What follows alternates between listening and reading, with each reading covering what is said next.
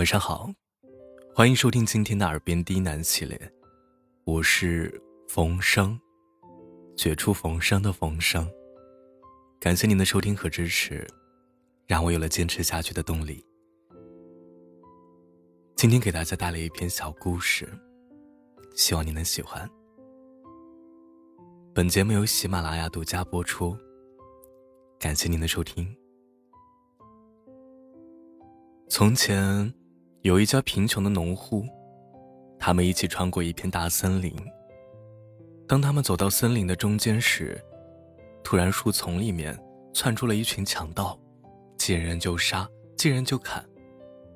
小女孩吓得魂不附体，赶紧从马车上跳了下来，藏在树后面，才幸免于难。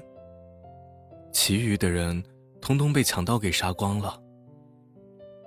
小女孩不禁悲痛的哭了起来。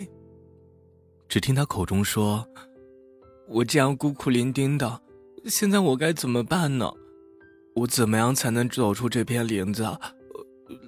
林间又没有别人住在这儿，我肯定会饿死的。”于是，他便四处乱走，想找出一条出路，但是，一切均是枉然。到了晚上。他坐在一棵树下，祈求上帝的庇护，心想着，不管发生什么事情，他都要待在原地一动不动。过了一会儿，一只白鸽飞了过来，口中还衔着一个小的金钥匙。他说：“啊，打开那边的树，你就会得到一张床。”于是小女孩就去打开了那棵树，发现了一张白色的床。精美无比。他马上感谢了上帝当晚的保护，便躺下睡着了。第二天早上，那白鸽又飞了回来，口中又叼着一片小的金钥匙，说：“打开那棵树，你能找到衣裳。”小女孩便打开了树，发现了好多的衣服，都镶嵌着金银珠宝，比公主穿的还要漂亮。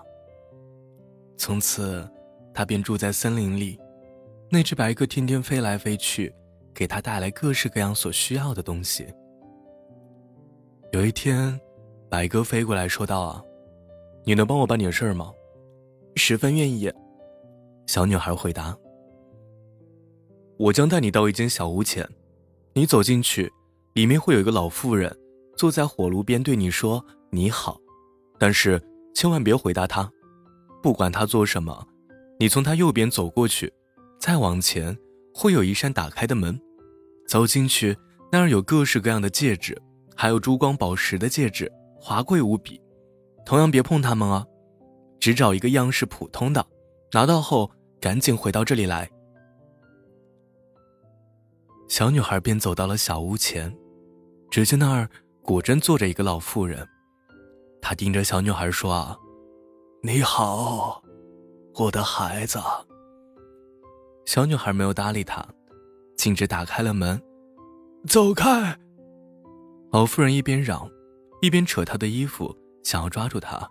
那是我的房子，没有我的允许，谁也不准进去。小女孩也不说话，摆脱他，径直的冲进屋内。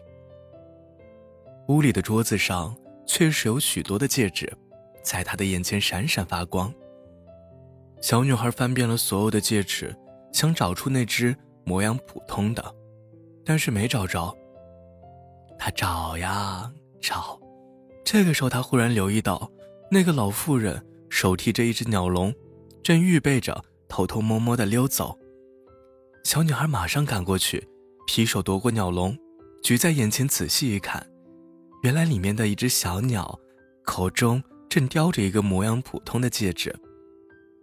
于是他便伸手拿出了戒指，高兴的、兴奋的跑了回去。他以为小白鸽一定会来取戒指，但是他却没有来。小女孩只好靠在一棵树上，静静的等候着小白鸽。她就这样一直靠树站着。这时，她只觉得树儿又软又松，树枝也垂了下来。树枝变成两只手臂，一下子抱住了他。小女孩扭头一看，原来呀，她靠着的树竟然变成了一位英俊潇洒的年轻人。他就是这样的抱着小女孩，深情的吻着说：“是你破了那个老巫婆的妖术，把我救了出来。她曾经把我变成一棵树，每天我还得做两个小时的白鸽。只要他掌控着这个戒指，我便没办法恢复人形。”接着，那些被巫婆变成树的仆人和马匹，都脱了巫术，一个个站在他的身后。这位年轻人，原来是一位王子殿下。王子将他们重新带回宫。后来，王子和小女孩成了亲，生活过得幸福又快乐。晚安。